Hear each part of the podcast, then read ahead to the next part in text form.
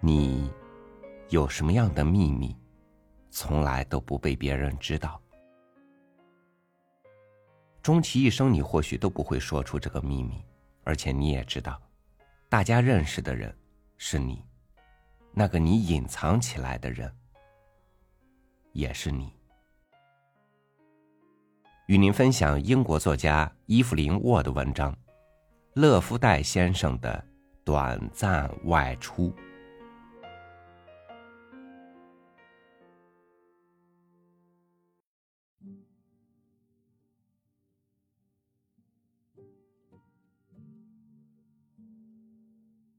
你会发现，你父亲并没有太大的改变。”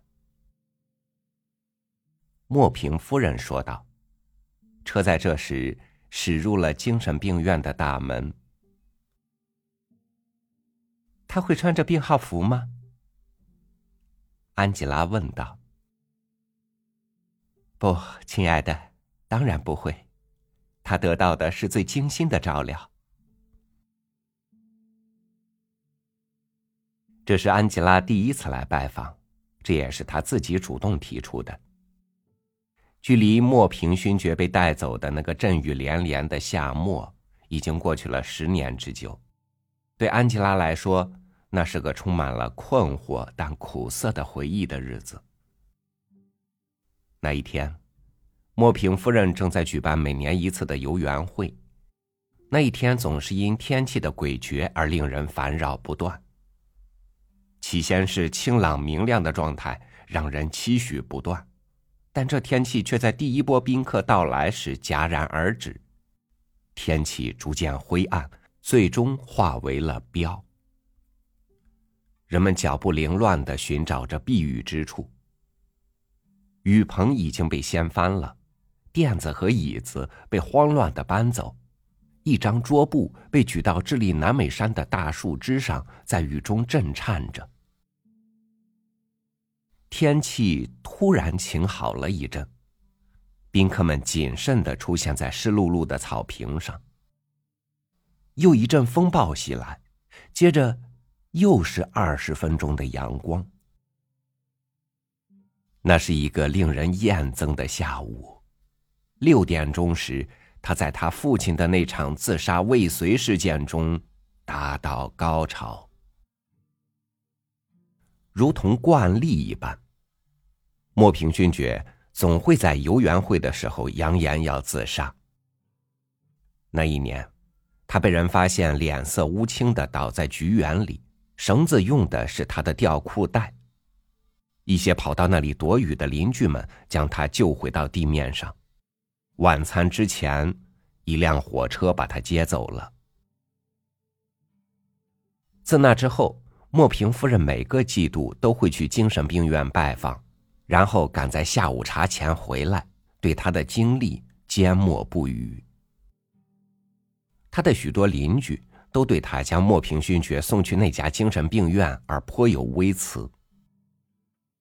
当然了，在那里，他不是一个被等闲视之的病患，他住在精神病院里一个独立出来的边厢，一个专门为富人阶层的疯子们准备的区域。只要在被允许的范围内，他们的怪癖都会被给予重视。他们可以选择自己的服装，享受最昂贵的雪茄，还有，在他们确诊纪念日那一天，他们还会邀请那些过从甚密的病患参加他们的私人晚宴。尽管如此，这家机构远远不是那种最昂贵的机构。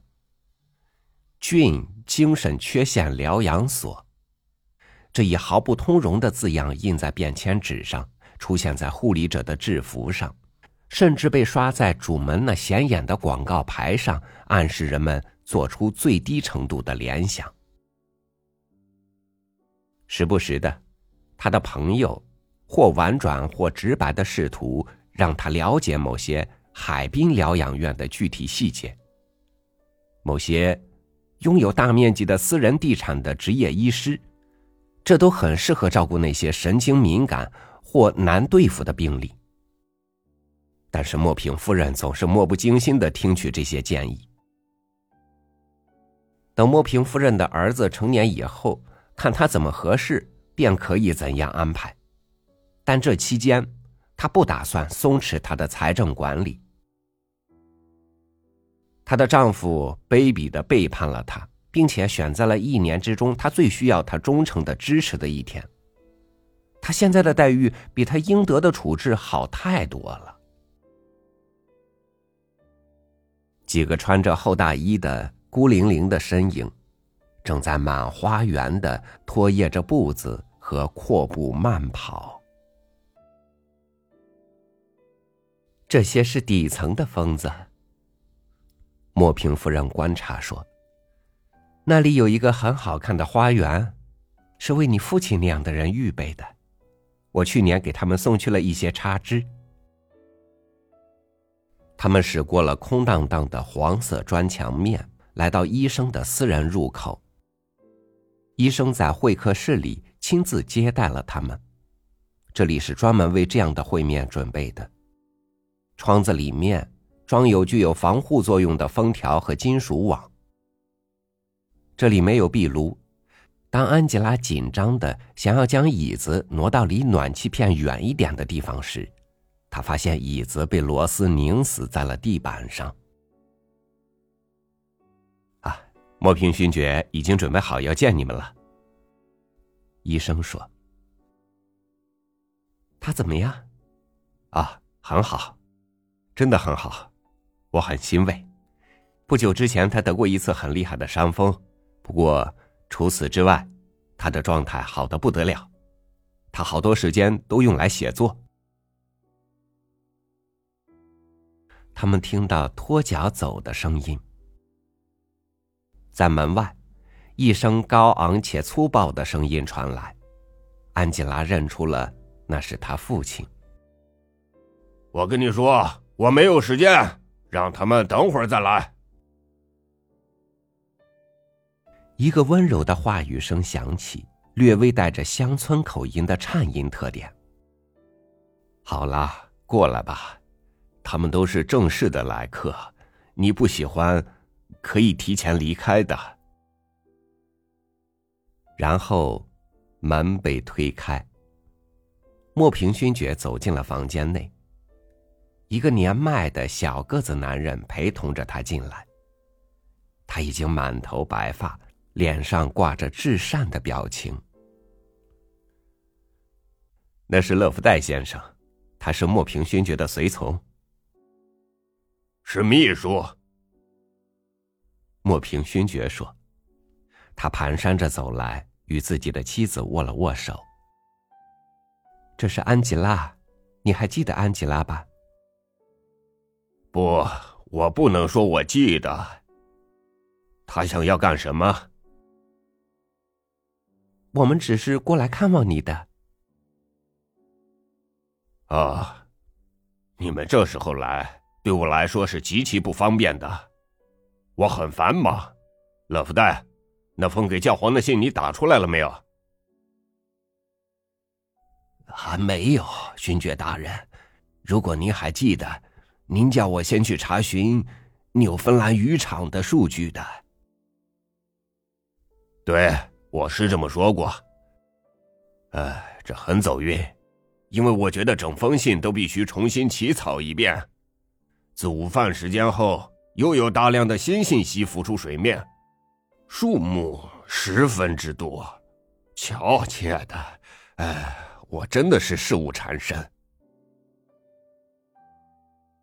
他将那双不安分的探究的目光落在安吉拉身上。我估计你是为了多瑙河的事来的，嗯，你必须晚点再过来，跟他们说一切都会没事的，都会没事的。但我没有时间去全身心的关注这件事，就跟他们这么说。好的，爸爸。不管怎样。莫平勋爵有点暴躁的说：“这都是次要的事，当务之急是要先处理易北河、亚马逊和底格里斯河的事务，对吧，勒夫代？多瑙河，哼，肮脏的小河。要我说，那只能算是一条小溪。好了，我不能耽搁，你们来真是好心。如果我有能力，会多为你们做点事。但你们也看到了，我无法脱身。有事情给我写信，哎，就这么办。什么事情都白纸黑字的写清楚。说完，他便离开了房间。你们看，医生说，他的身体状态极佳，他已经长胖了，饮食和睡眠质量都不错。事实上，他身体系统的整体状态是无可指摘的。门再次被打开了，是勒夫带返了回来。原谅我又回来了，先生。但我担心这位年轻的女士会因勋爵大人没认出她来而感到难过。你一定不能把她的言行放在心上，小姐。下一次，他会非常高兴见到您的。只不过今天。他因工作有所耽搁而感到恼火。您瞧，先生，这整整一星期我都在图书馆里帮忙，我还没有将勋爵大人的报告都打出来。哦，还有，他把他的卡片索引都弄混了。情况就是这样，他是没有任何恶意的。多好的人呐！当乐福带回去办自己的事务时，安吉拉说：“是的，如果老乐福带不在这里了，我真不知道我们该如何是好。所有人都喜欢他，无论是员工还是病患。我对他印象很深。你们能够找到这样得力的看守人，我感到很欣慰。”莫平夫人说。不了解情况的人，总是对精神病院发些愚蠢的见解。哦，可是勒夫代不是看守人。医生说：“你不会是说他也是个疯汉吧？”安吉拉说。医生纠正了他的说法：“他是个患者。”啊他其实是个蛮有意思的病例的，他在这里住了三十五年了，但我还从没有见过比他更神志清醒的人。安吉拉说：“他的确散发着那种气质。”医生说：“而且，在过去的二十年里，我们也把他当成正常人那样对待。可是，他是这个地方不可或缺的存在。”当然了，他本不是那些有私人空间的病患中的一员，但我们允许他和他们自由交往。他的台球技能了得，在音乐会上表演魔术戏法，给他们修留声机，做他们的贴身侍从，帮助他们完成填字游戏和多种多样的呃爱好。我们允许他给他小费作为对他的服务的回报。如今他一定攒下一笔不小的财产了，他对那些难对付的病人也很有一套，在这里，他的价值是不可估量的。原来如此，但他是因何到这里来的呢？哎，这是起很悲伤的事件。当他还是个年轻小伙子时，他谋杀了某人。一个他完全不认识的年轻女人。他把她从他的自行车上推倒，然后勒死了她。那之后没多久，他就投案自首了。自那以后，他就一直住在这里。但他现在的行为一定是很安全的了，为什么不放他出去呢？我想，如果他对别人有用的话，他早该出去了。他没有任何亲人，除了一个生活在普利茅斯的季姐。曾经有段时间，他会来拜访他，但他已经好多年没来了。勒夫代在这里很快乐，我可以向您保证，我们不会主动采取行动让他离开。他对我们来说太有用了。但这似乎很不公平。安吉拉说：“看看您的父亲。”医生说：“如果勒夫代不在这里做他的秘书，他会感到无所适从的。”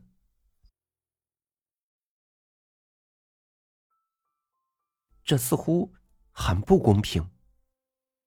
安吉拉离开精神病院时，他心中因世道不公而感到压抑。他的母亲毫不同情。想想看，被人一辈子锁在那个疯人院里，他打算在菊园里吊死自己。莫平夫人回答说：“还是当着切斯特·马丁一家的面。”我不是在说爸爸，我是在说勒夫代先生。我好像不认识这个人。你认识的，就是那个他们安排照顾爸爸的疯子。哦，是你父亲的秘书，一个挺正派的人。我想，显然能够胜任他的工作。安吉拉暂时搁置了这个问题。但在第二天午餐时，他再次挑起话头：“妈妈，要怎么做才能把疯人院里的人弄出来呢？”疯人院，我的老天爷！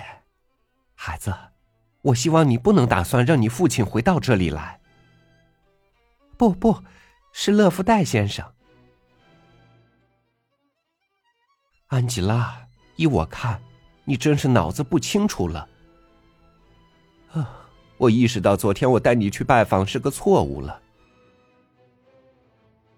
午餐后，安吉拉消失在图书馆里，没多久便开始入神的阅读百科全书里对疯人法的介绍。他没再和自己的母亲提起这个话题，但两周后。也就是他父亲被确诊十一周年纪念日的庆祝会到来之际，家里要送些野鸡过去。他表现出非同寻常的意愿，想要亲自去送。他母亲另有挂心的事，并没有注意到任何可疑。安吉拉驾驶着他的小汽车来到精神病院，将猎物送达后，他要求见勒夫代先生。那会儿，勒夫代正在忙着帮他的一位同伴制作皇冠，后者随时都可能会受封为巴西皇帝。但勒夫代还是放下工作，与他交谈了几分钟。他们聊起他父亲的健康与精神状态。过了一会儿，安吉拉说道：“你从未想过离开这里吗？”勒夫代先生用他那双温和的蓝灰色眼睛看着他。哎，我已经非常适应这样的生活了，小姐。我很喜欢住在这里的这些可怜人，而且我想，他们中有一些人也非常喜欢我。至少，我想，如果我走了，他们会想念我。但你从没有想过重获自由的感觉吗？哦，当然有，小姐，我想过，几乎无时无刻不在想。如果你能出去，你想做什么呢？外面一定有你想做的事，胜过留在这里。老人不自在的动来动去。呃，小姐，我这样说可能很不知感恩，但我不能否认，我非常乐意获准一次短暂的外出。就一次，在我还没有老到无福消受之前。我想，我们每个人都有自己的秘密抱负，一直以来我都有一个想要完成的心愿。您一定不能问我是什么。办这件事花不了太久，但我确确实实认为，如果我做成了这件事，就一天，甚至只需要一个下午。那之后，我愿意平静的死去。我可以更安心的安顿下来，全身心的照顾这些可怜的疯人们。没错，我确实这样觉得。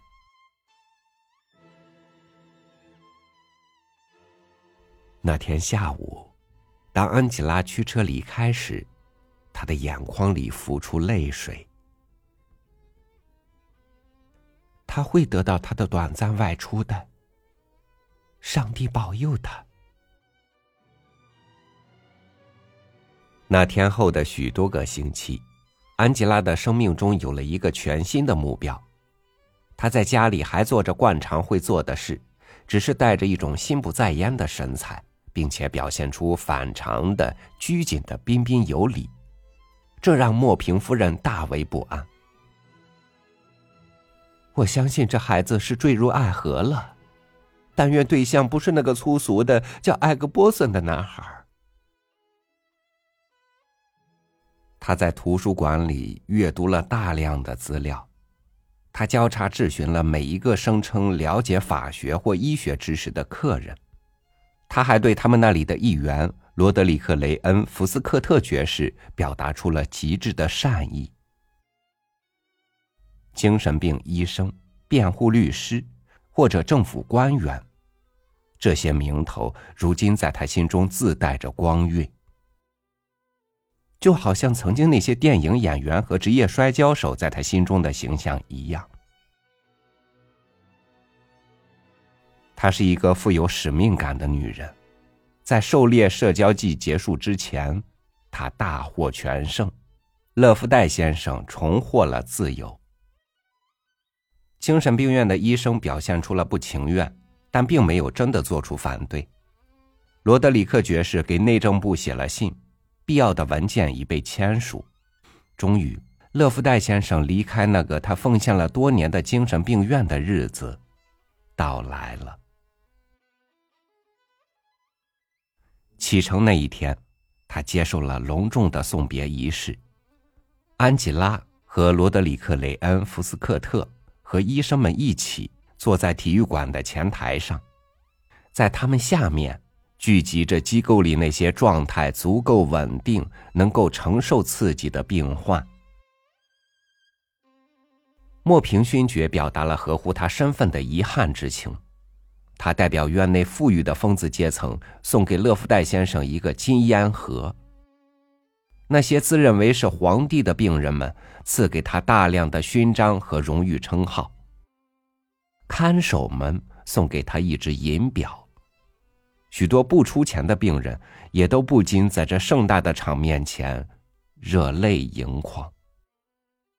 医生在那天下午做了主要发言。记得，他说道：“你留在身后的，只有我们最温暖的祝愿。你与我们之间有着深刻的羁绊，这是任何人都不会忘记的。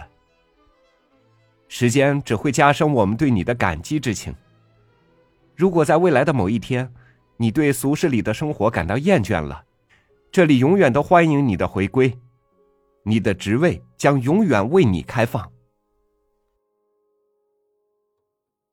十几个病情程度不同的疯子们，在他走下车道之后，便开始上蹿下跳起来，直到铁门大开的那一刻，方才停歇。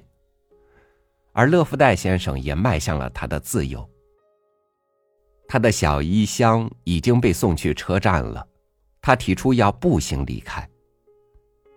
他闭口不谈他未来的计划是什么，他并不缺钱。人们大多以为他将先前往伦敦，去普利茅斯拜访他的继姐之前，他将在伦敦享受一段时光。当他在重获自由后的两小时内又返回来时，所有人都吃了一惊。他脸上挂着怪异的微笑，一个温和、自我沉溺的微笑，如同是在回味什么。我回来了，他告诉医生说：“我想，从现在起，我将在这里度过余生。但是，勒夫代，这真是短促的假期，恐怕你根本没有来得及好好享受生活。哦，不是的，先生，谢谢您，先生。我度过了一段非常愉快的时光。这些年来，我一直答应自己，要款待自己一次。它虽然短暂，先生，但却是无比愉悦的。现在，我将能踏踏实实的留在这里，毫无遗憾的服务了。后来，在精神病院大门外的半英里处，人们发现了一辆被遗弃的自行车。那是一辆有些年头的女士自行车。在它近旁的沟渠里，一个被扼杀的年轻女子的尸体躺在那里。她当时正要骑车回家用茶，恰好超过了漫步行走的勒夫代先生，而勒夫代。正在思量着自己的机会。